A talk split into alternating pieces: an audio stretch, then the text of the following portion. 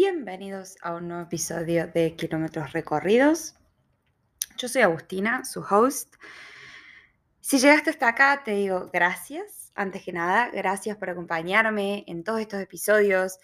Eh, no puedo creer la comunidad que se ha creado, no puedo creer la cantidad de gente que está del otro lado. De verdad, me hace muy, muy feliz saber que los estoy ayudando, saber que mi información les sirve. Bueno, yo, discúlpeme, estoy recursi, pero posta que me hace muy feliz, me pone muy, muy contenta. Eh, si todavía no me siguen en Instagram, arroba kilómetros recorridos podcast, si todavía no me siguen en Spotify, ¿qué estás haciendo? Ya ponle pausa al episodio, dale un follow a Spotify también, un five star review, ¿por qué no? Eh, empiecen a mandar el podcast a todo el mundo que conozcan que quiera venir a Australia y al que no también. Em, y bueno, prender la campanita para que les lleguen las notificaciones, ya el resto lo saben. Eh, cada vez lo voy a empezar a hacer un poquito más rápido para omitir esta parte que todo el mundo ya conoce. Y nos adentramos en el episodio de hoy. Eh, en el episodio anterior, si todavía no lo escuchaste, te recomiendo que pongas pausa, vayas a escucharlo. Comenté un poquito cómo son los barrios de Sydney, las particularidades de cada uno, los barrios en los que yo tuve la suerte y la oportunidad de vivir, cómo son en relación transporte público, cómo son en relación em, características de cada barrio, si yo viviría, si no, datos que por ahí les interesaría saber a la hora de investigar a dónde van a vivir en Australia, en barrios que son un poquito más diferentes a lo que todo el mundo conoce como Manly y como Bondi, les doy otras alternativas. Y para seguir con esa temática de lo que es vivienda, alojamiento, etcétera, en el episodio de hoy les voy a comentar un poco cómo es el proceso de buscar alojamiento en Australia. Y ustedes dirán, oye, Agustina, ya sé cómo es buscar, o sea, obviamente sé cómo se busca alojamiento en Australia. Bueno, capaz que sí, pero también capaz que hay cosas que no sabías, que te las voy a comentar hoy, que por ahí están buenas, tenerlas en cuenta y tenerlas como en, en un borrador o en una nota, o simplemente como información extra para prevenir para evitar por ahí que te pasen ciertas cosas. Eh, obviamente todo em, lo que yo comente hoy va a ser en relación a la experiencia propia, como son la mayoría de mis episodios, eh, cosas que a mí me han pasado, cosas que yo he vivido y de las cuales eh, hoy tengo la posibilidad de advertirles a ustedes, de contarles cómo me ha ido a mí para que ustedes no pasen por lo mismo, o sí, porque pueden haber sido experiencias buenas. Qué sé yo, todo puede ser. En definitiva, empezamos con el episodio. Em, para buscar alojamiento en Australia, primero em, empezamos por decir las plataformas. ¿A dónde puedo buscar alojamiento en Australia? Como ustedes ya saben, hay diferentes plataformas online que ustedes pueden utilizar para buscar alojamiento. La más conocida de todas es Facebook, Facebook Marketplace. No solamente en Marketplace, pero también grupos de Facebook que, sea alojamiento en Sydney, alojamiento en Melbourne, eh, accommodation en Bondi, departamentos en Bondi o en distintos barrios de la ciudad de Sydney, de Melbourne, de Perth, etcétera, etcétera. Eh, pueden utilizar la aplicación Flatmates también. Yo en unos episodios anteriores comenté acerca de esta aplicación, para qué sirve, cómo se usa y demás. Flatmates es una aplicación de búsqueda de em, inquilinos y en búsqueda de gente con la que vos estés dispuesta a compartir una casa, un departamento o una habitación. Eh, pueden utilizar Gumtree también, los australianos utilizan mucho esta aplicación, eh, la usan bastante inclusive para publicar em, departamentos o habitaciones disponibles en distintos barrios de la ciudad y del país. Ahora, Ustedes buscaron en el barrio que les interesaría vivir, empezaron a hacer eh, un filtro en estas plataformas y, qué sé yo, tienen una lista de tres lugares a donde ustedes les gustaría potencialmente vivir. ¿Qué pasa después de eso? ¿Cuál es el próximo paso? El próximo paso es hacer una inspección. ¿Qué es una inspección? Ustedes se van a comunicar con la persona que haya publicado este alojamiento y le van a decir, che, estoy interesado en vivir acá, podemos organizar una inspección nunca accedan a vivir en un lugar sin antes inspeccionarlo. Eso es un must en Australia. Eh, no se dejen llevar por fotos, no se dejen llevar por mensajes, por, eh, por convicción de la gente, a no ser que sea obviamente un lugar recomendado porque tengas un amigo que ya viva ahí, etcétera, etcétera. Obviamente hay excepciones, pero la regla sería no te mudes a un lugar sin antes verlo personalmente. Bien. Eh, entonces, organizan una inspección, un día y un horario que a ustedes les quede cómodo. Generalmente tarda entre 10 y 15 minutos, o sea, más que eso, la verdad que no necesitas. Y ahora, ¿cuáles son las cosas que por ahí yo recomiendo que ustedes pregunten en esta inspección? Primero, si no lo dice la publicación, estaría bueno que pregunten cómo es el estilo de vida de las personas que viven ahí. Si es un departamento compartido, una casa compartida, estaría bueno que tengan gustos parecidos. Si yo, por ejemplo, Agustina, a mí no me gusta vivir de noche, no me gusta tanto salir de joda, no me gusta el quilombo, no me voy a ir a meter una casa en donde hacen fiesta todos los días. Estoy dando ejemplos, ¿bien? Ejemplos medio extremistas para que entiendan a lo que voy. Em, si por ahí sos del lado opuesto y te gusta vivir de noche, no te gusta que te levanten a la mañana, eh, sos de una vida más nocturna y demás, no te vas a ir a una casa en donde todos los días toda la gente se levanta a las 6 de la mañana. Ese tipo de cosas. Eh, personas con las que puedas tener cosas en común para que el día de mañana puedas hacer actividades con esas personas, porque ¿quién no quiere la cosa? O sea, vos, sí, son personas que vos no conoces al principio, pero vas a vivir con ellos. Y vas a vivir por un periodo prolongado, si Dios quiere. Entonces estaría bueno que sean personas con las que vos por ahí puedas compartir cosas más allá de la estructura en la que ustedes viven, o sea, el, mismo techo, básicamente. Entonces, preguntar cuáles son los gustos, qué tipo de personas ellos están buscando, si les gusta que fumes, que no fumes, si se toma alcohol, no se toma alcohol, cómo es el tema de las visitas, si están autorizados o no, porque créanlo o no, hay muchas eh, muchas casas y muchos lugares acá en Australia que por ahí la gente no le copa mucho que ustedes lleven a mucha gente. Yo sé que eso es algo muy particular de Argentina, muy particular de Latinoamérica y eh, obviamente, a ver, no voy a meter a todos en la misma bolsa y no voy a decir que es solo Latinoamérica, pero no es algo que todo el mundo esté de acuerdo con, el hecho de tener gente, invitar gente permanentemente, que tu casa esté llena de gente que no vive ahí, no todo el mundo le gusta y está bueno por ahí aclarar eso desde el vamos para después no llevarte sorpresas. ¿Y a qué viene esto también? Cuando vos haces el tanteo de la, gente con la que vos vas a vivir, em, digamos, es importante, ¿por qué? Porque si vos después haces algo de esto, qué sé yo, eh, fumas, te encontraron fumando en el balcón de la casa y ellos no les gusta que vos fumes o no es una casa apta para fumadores. Ellos después se pueden agarrar de eso para no devolverte tu bond. Y acá ya conecto con, el, eh, con otro dato de color, que es el bond. El bond es un depósito de seguridad, un, em, un garante, una garantía que todas las personas que vivan en algún lugar compartido o no compartido de Australia tienen que pagar, ya sea directamente al dueño del departamento o al que lo suba alquila o al agente inmobiliario o a la persona a la que vos estás ocupando tu lugar. O sea, si vos te vas a mudar a una cama en una habitación compartida en un departamento, la persona que estaba antes que vos, vos le vas a pagar el bond a esa persona. Esas son las tres posibilidades de pago de bond que puede haber. El bond varía muchísimo en precio, depende de cada persona, depende de cada lugar al que vos vivas. Generalmente puede ir desde dos semanas de alquiler hasta un mes de alquiler. Ese es el rango más o menos que se manejan, más, menos, es muy relativo, pero es más o menos de eso lo que estamos hablando. Cosas a tener en cuenta en relación al bond.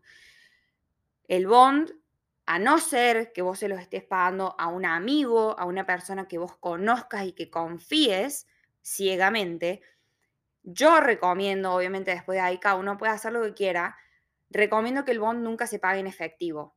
Si lo haces, lo haces por transferencia bancaria, lo haces a través de una transferencia con tu celular, desde la aplicación del banco hacia los datos de la otra persona, en donde la descripción diga claramente que es el bond de tanto dinero que corresponde a la casa en donde vos estás viviendo o donde vos vas a vivir y que quede por escrito o le mandas un mensaje de texto y le decís, che, te acabo de transferir tanta plata por el bond, muchas gracias, confirma que te llegó, todo por escrito.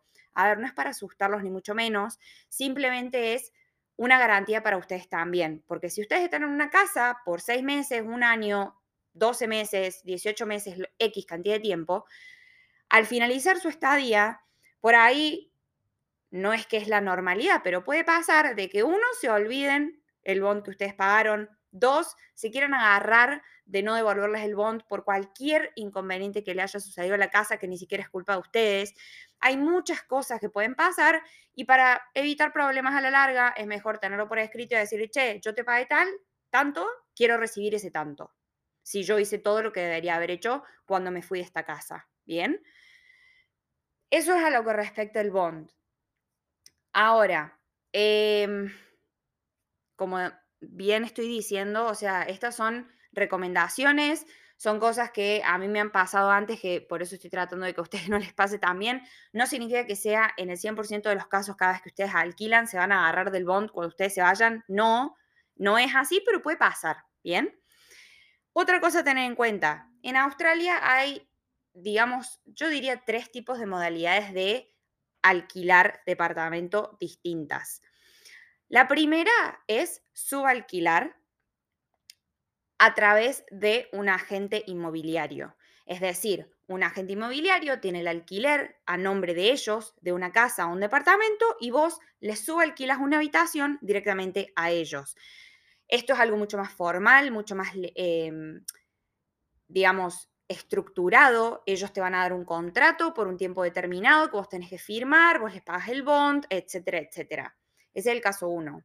El caso dos es que vos subalquiles a una persona que ya alquiló con el real estate o con el agente inmobiliario. O sea, vos serías el tercer escalón de esa cadena Em, es muy común que esto suceda en Australia y cuando esto sucede es muy importante que ustedes cuando hablan con esta persona que no es el agente inmobiliario, le consulten a ellos cuánto tiempo de lease queda. Lease es igual a contrato de alquiler, ¿bien?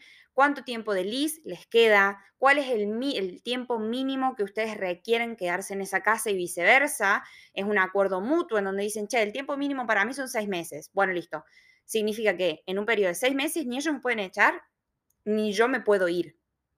Es un acuerdo mutuo entre las dos partes para que haya un poquito de formalidad y un poco de estructura en lo que es la vivienda y no tengas que estar buscando casa de semana en semana. Bien, a eso va. Em, hay que tener en cuenta, como ya dije recién, preguntar muy bien el tema del contrato y cuántos meses de lease a esta persona le quedan, a mí me ha pasado, me han echado de tres casas diferentes por no haber consultado esto antes. Sí, tres, pero bueno, no importa. Em, si quieres un poquito más de, detalles al respecto, hicimos un vivo con Sabri eh, el día de hoy, de hecho, en donde hablamos de todos los barrios de Sydney y yo conté todas mis experiencias por mis, mis diferentes casas, barrios y departamentos y ahí cuento bien cómo fue bien que pasó ahí toda esta historia. Pero bueno, por los propósitos de este episodio lo voy a achicar un poquito y sí voy a decir, pregunten. Pregunten cuántos meses de list le queda, cuál es el tiempo mínimo que ustedes necesitan estar ahí adentro y cuál es el tiempo que a ustedes les gustaría estar también. Em, y la tercera opción, que por ahí sí soy consciente de que ustedes apenas llegan a Australia como backpacker recién llegadito, eh, esta tercera opción es casi ni pensada, pero después de una cierta cantidad de tiempo en Australia, en donde vos ya te acomodes un poco más, como estoy yo hoy, después de dos años y medio, con un trabajo estable y etcétera, etcétera, alquilar directamente con un agente inmobiliario. En esa situación me encuentro yo hoy. Nosotros con mi pareja tenemos un alquiler a nuestro nombre en un departamento, en un alquiler de un año, que hicimos directamente con un agente inmobiliario. Hay muchas ventajas de hacerlo de esta manera, que son nos ahorramos bastante cantidad de dinero. ¿Por qué? Porque generalmente sí, subalquilar vos compartís casa con muchas personas que hacen que la renta te salga más barata. Pero si lo pones en, o sea, si comparas, vos pagas menos porque en una casa que por ahí pueden vivir cómodas dos personas, en realidad hay cuatro. Bien. O sea, no es que esté mal y no es que eh, esté súper poblado, pero sí digamos, en realidad el, ideal de ese departamento de esa casa es para dos personas, no cuatro. Por eso vos estás pagando menos, pero también estás conviviendo con más personas, ¿bien? Que era lo que yo hice al principio de mi estadía en Australia. Yo terminé, o sea, llegué compartiendo habitación con una persona en una casa con cinco personas y después compartí con dos chicas más en un departamento que éramos cinco y después terminé viviendo en una casa con nueve personas. Bueno, hoy yo vivo en un departamento sola con mi pareja y lo alquilamos directamente a un real estate. Entonces sí te podés ahorrar un poco y las condiciones de vivienda, por así decirlo, cambian bastante también en relación a la cantidad de gente, el orden y demás. Eh, tenemos un contrato legal en donde nosotros, nuestro contrato es de un año entero y en ese año ni ellos nos pueden echar, ni nosotros nos podemos ir, ni la renta puede cambiar de precio. Ese año entero por ley, ellos no nos pueden cambiar el alquiler. Por ahí, cuando vos subalquilas, estos cambios sí pueden aparecer. Y lamentablemente no hay nada que puedas hacer. Ellos te van a decir, te aumentan la renta y vos o la pagas o ellos encuentran a alguien que esté dispuesto a pagarla. Lamentablemente funciona así también. Em, bueno, esas son las tres formas de alquiler que ustedes tienen. Como ya dije, el tercero por ahí es algo que pueden pensar un poco más adelante porque también es una realidad y es que para eh, contratar, para sacar un contrato a través de un agente inmobiliario hay una serie de requisitos con un historial de tu vida en Australia que apenas llegues no vas a tener. Entonces sí necesitas un par de meses para, adquirirlos, como ser el trabajo y como ser tu eh, historial de acomodación también para después una vez eh, poder aplicar y que ellos te acepten la aplicación.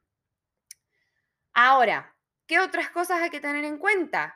Por ahí ustedes van, a ver en muchas publicaciones que ellos ponen las condiciones de la casa, el tiempo mínimo de, de, estadía que ellos están pidiendo, el perfil de persona con el que quieren vivir, generalmente también lo ponen, sobre todo en flatmates, ellos dicen el perfil de gente con el que estarían dispuestos a vivir Em, y hacen como un match de inquilinos, por así decirlo. Y también hay otro dato muy importante que es que ellos por ahí incluyen también de en el precio que ellos están dispuestos a cobrarles a ustedes, ya sea por semana, cada dos semanas o por mes, te dice con bills incluidas o sin bills. ¿Qué significa esto?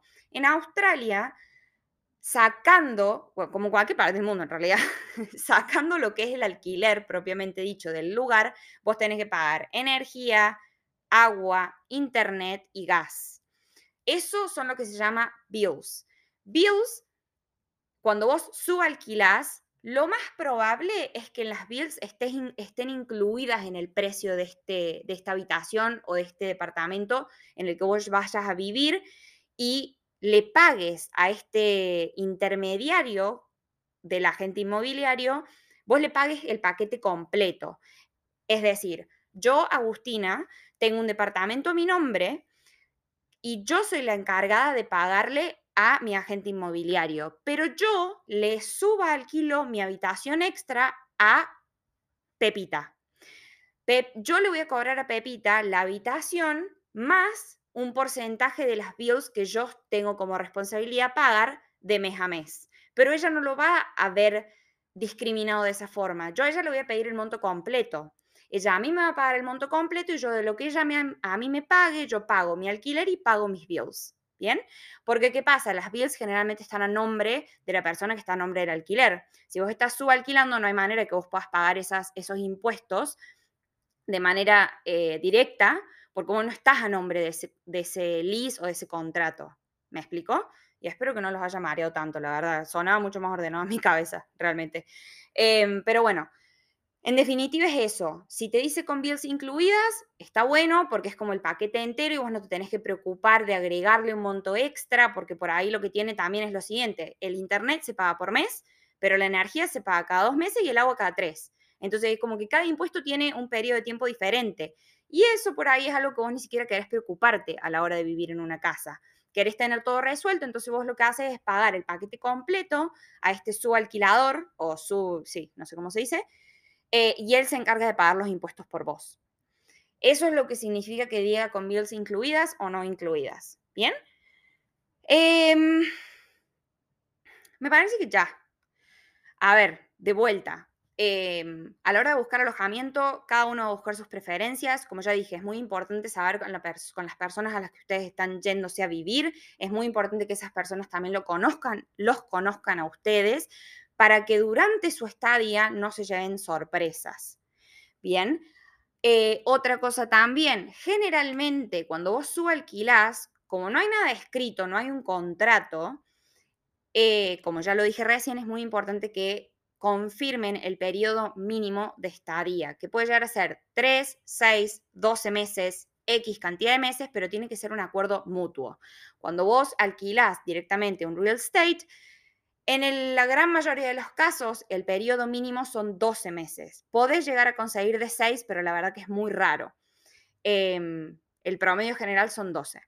Pero bueno, eh, lo voy a dejar acá me parece que esto es bastante explicatorio de lo que es búsqueda de alojamiento en Australia en general, porque esto no es excluyente solamente a Sydney, funciona así en todas las ciudades de Australia. Em, hay una realidad y es que Australia, eh, digamos, la modalidad de compartir alojamiento es muy, está muy presente, es muy común, la gente es muy respetuosa, no significa que vos te tengas que despreocupar y que te va a pasar algo, no, pero no estaría mal, digamos, ser un poco precavido. Entonces, como ya dije, hacer inspecciones, por ahí hasta conocer la, otra gente que vive en esa casa em, antes de tomar una decisión. Porque después si no te vas a encontrar con estar mudándote cada dos semanas. Y nadie quiere eso. Así que los dejo acá, espero que esta información les haya servido. Si tienen alguna duda, me escriben a arroba kilómetros recorridos podcast, lo que necesiten, casos puntuales, no puntuales, temáticas en el futuro que quieran saber de Australia también. Y bueno, que sigan con sus hermosas vidas. Em, nos vemos la próxima. Yo fui Agustina, su host. Y gracias por estar del otro lado.